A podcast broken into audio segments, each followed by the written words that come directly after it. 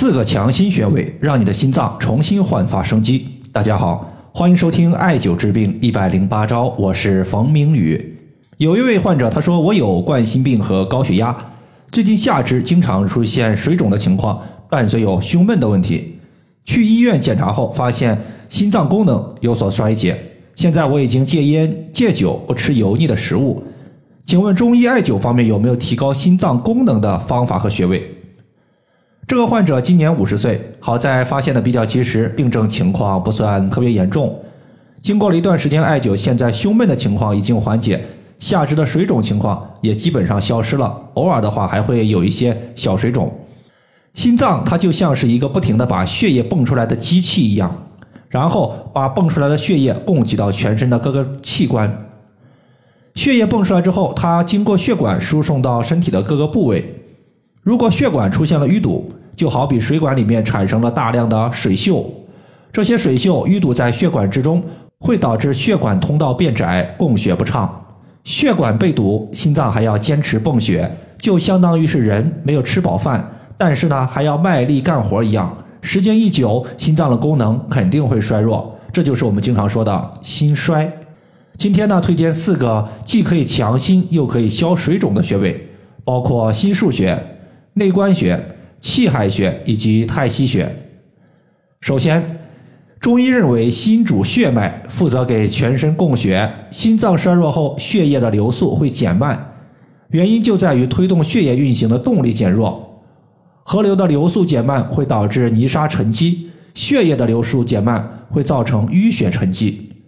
淤血一旦形成，淤血它就会停滞在我们的皮肤，形成皮肤的色斑。嘴唇的青紫以及舌头的青紫瘀斑，淤血淤堵在血管之中，会导致血压升高。内脏淤血时间久了会形成肿块，坚硬且位置固定。比如说女性常见的乳房肿块、子宫纤维瘤，很大程度上都有淤血的身影。在这里呢，如果想要增强心脏的动力，首先推荐大家艾灸的是心腧穴。中医认为背部为阳，腹部为阴。心腧穴位于背部，那么艾灸心腧穴自然它有大补心脏阳气的作用。阳气是推动血液运行的动力，心脏的动力充沛，淤血就不容易沉积在血管之中，也就不会造成淤堵。在我的微信群里呢，之前有一位朋友，他有一次呢就非常着急的联系我说是在旅游的过程中，一个同行的伙伴忽然呢大口大口的喘气，现在呢已经倒在地上了。虽然已经拨打了幺二零，但是呢，他们现在是在山上，幺二零也没有办法及时救援。当时呢，我让他拍了个照片看一下，我一看舌苔，一看面色，发现呢非常的苍白，就让群里的朋友摸一摸患者的一个心跳。后来呢，发现心跳速度特别快。那么心跳速度特别快，说明我们的心脏供血受阻，心脏只能加速跳动来弥补全身供血的不足。后来呢，我就让他。通过三个穴位，包括按揉患者背部的心腧穴、手腕的内关穴、掐按小指旁边的一个少冲穴，经过了五到十分钟的折腾，心跳的速度恢复正常，人也逐步有了气力。心腧穴呢，它可以大补我们的心气，在背部第五胸椎棘突下旁开一点五寸的位置。第二个穴位我们要说的是气海穴，也就是人体丹田的所在。